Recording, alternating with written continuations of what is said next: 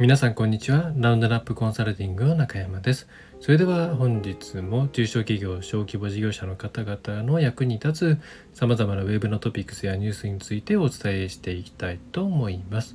はい、えー、では早速始めていきましょう。今回はちょっと間隔がね短かったんですけれどもまあ、えー、ちょっとまあ何でしょうね、えー、お知らせというかえー、気をつけてくださいねという注意喚起ですかね、えー、という放送回になります。はい。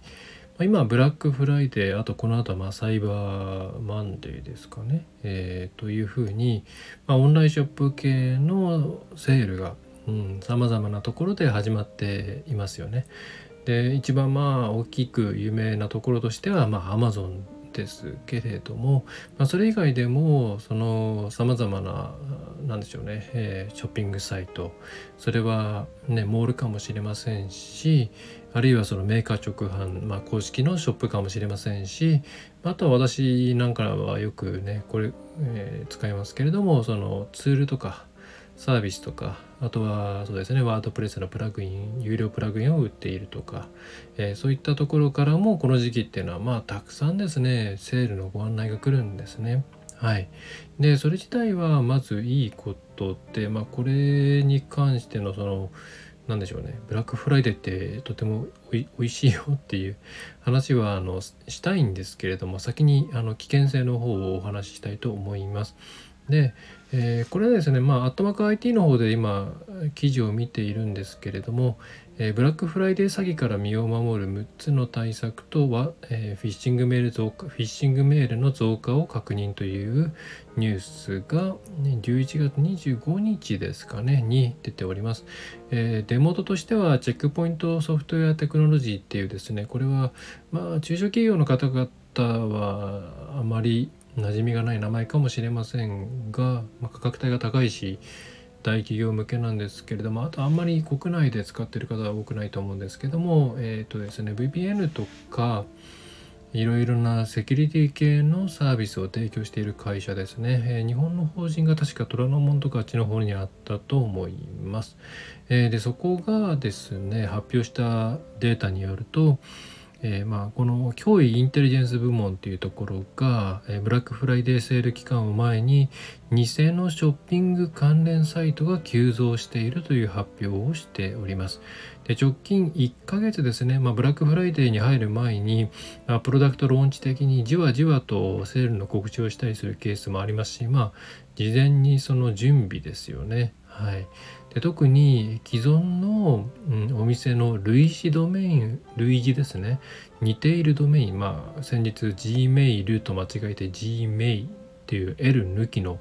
えー、アドレスの方に送ってしまって埼玉大学の方で問題になりましたけれどもそれと同じように間違いやすいドメインを取得してそこでサイトを構築しているというですねケースが、まあ、すでにこの1ヶ月前ぐらいからどんどん増えているというふうに、えー、まあ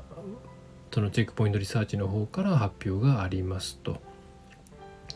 えー、っとですねまあ例えばそのでそういうところからのフィッシングメールもやっぱりもう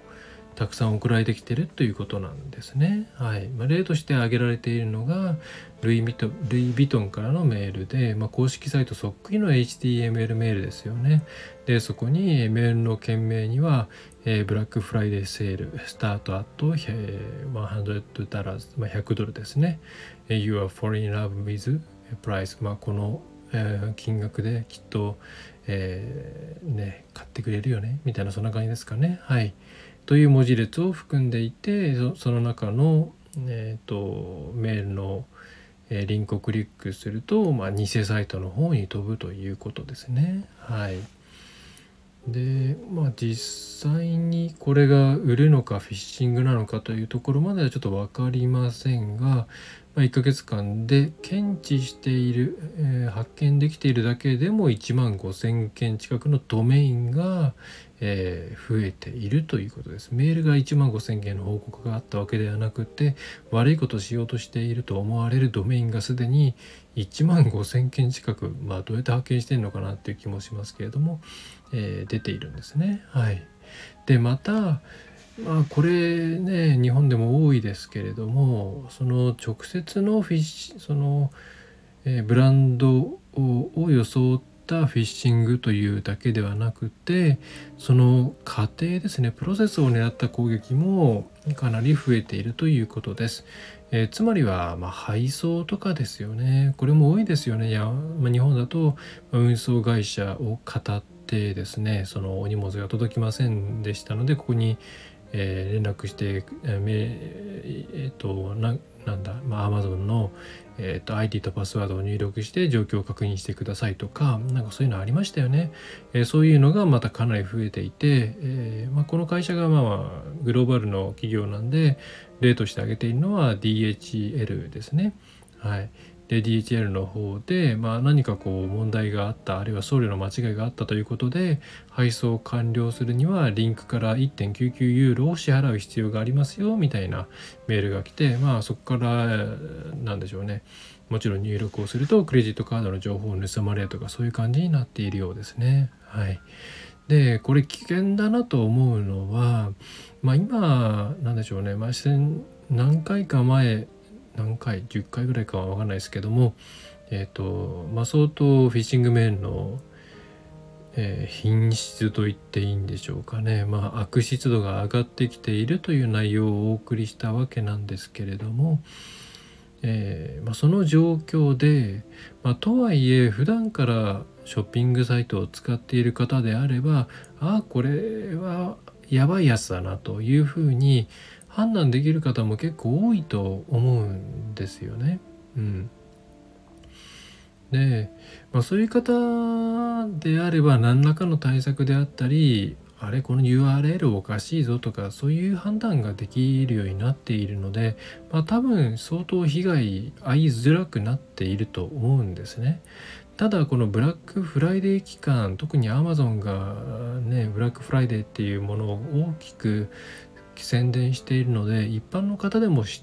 ね、だんだんだんだん知ってるようになったそのもともとネット通販の話ですからあんまりネット通販を使わないんだよねっていう EC をあんまり使わない方にとっては馴染みのなかった言葉ではあったんですけれども、まあ、それが CM でもやっています。テレビ CM でもやっていますし SNS でもたくさん流れてきますしまあまさえテレビのワイドショーなんかでねそれが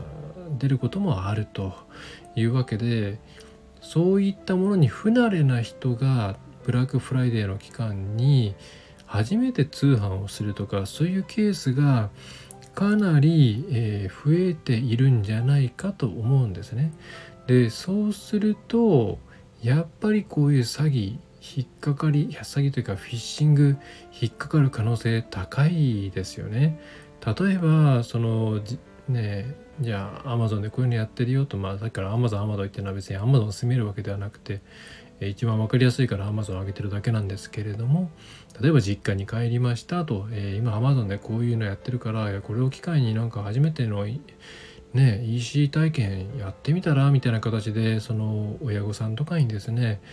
えー、おすすめをしてまあなんかねこう例えば買ってくると思いあのお茶のパックとかですね。おパックっていうかあのペットボトルとか、うん、そういうものをまあ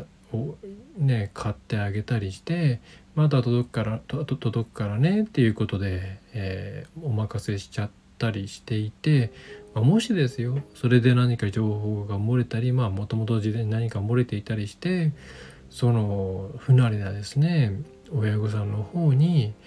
えー、よくあるアマゾンのですね、えー、なんかあの決済方法に問題がありますとかあるいは配送方法に何かこういうことがありますとかそういうのが来た時に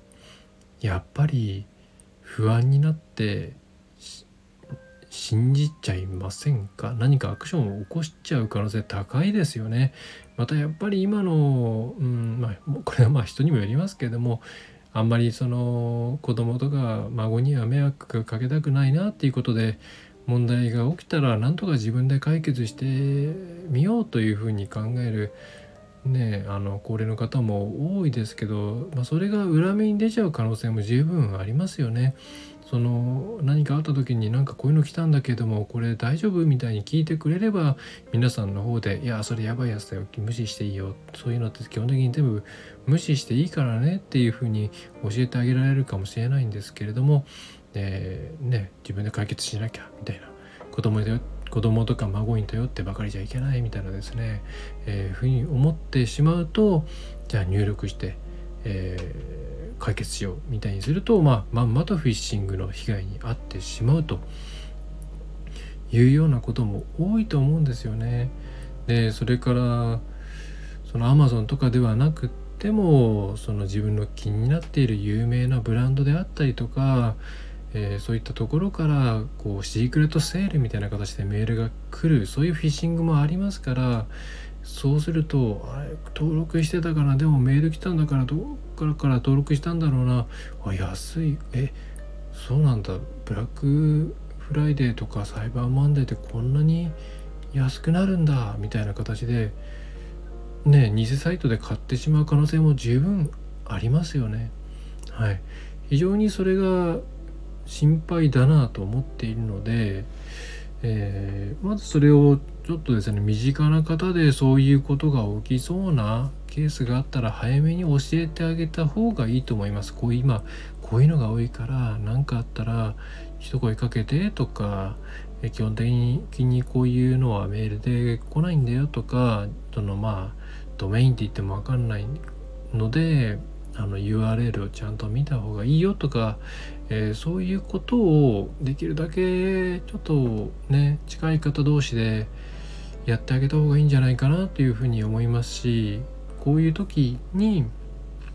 初めての EC 体験とかをやらせるのもまあちょっとよろしくないのかなサイバーセキュリティっていう観点では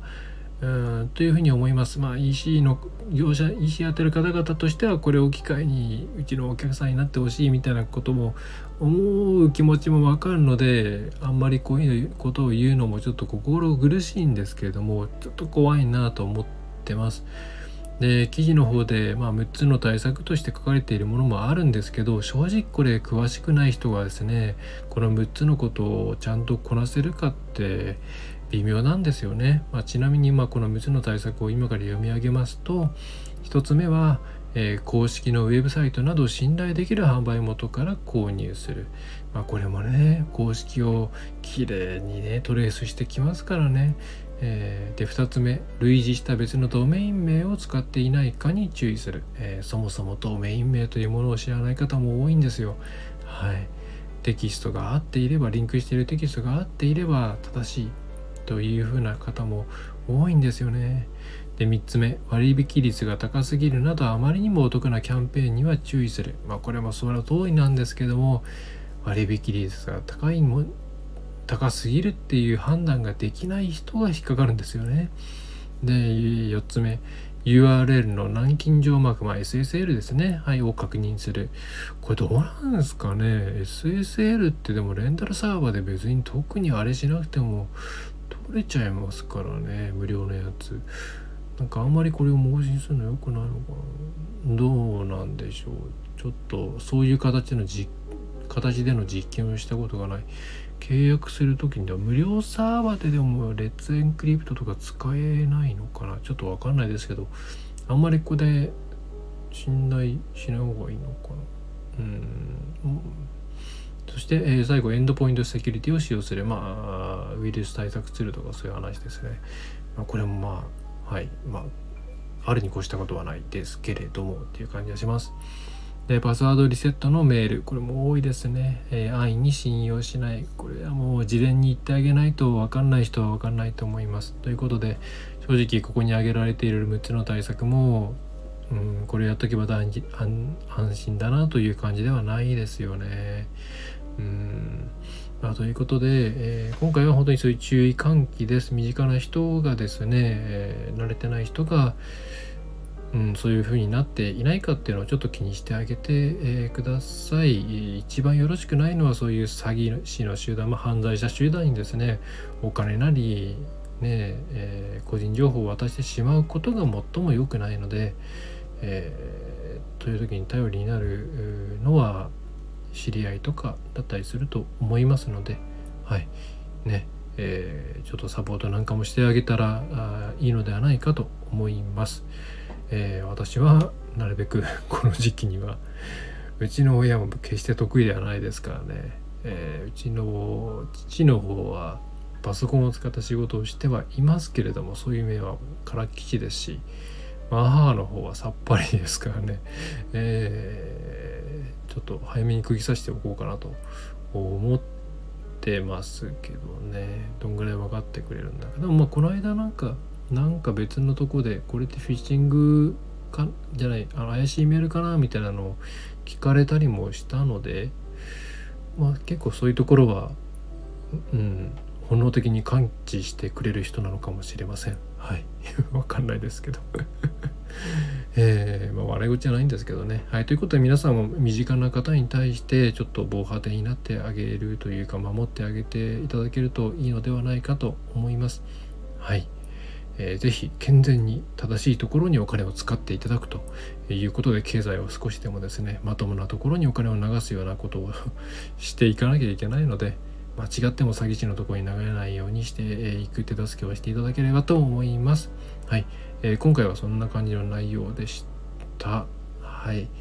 えー、特にお知らせとかはしません。はい。ぜひ拡散していただければ幸いです。はい。それでは今回は以上になります。えー、最後までお聴きいただきましてありがとうございました。小規模事業者、中小企業のウェブ活用をサポートしております。株式会社ラウンドナップの中山がお送りいたしました。また次回もよろしくお願いいたします。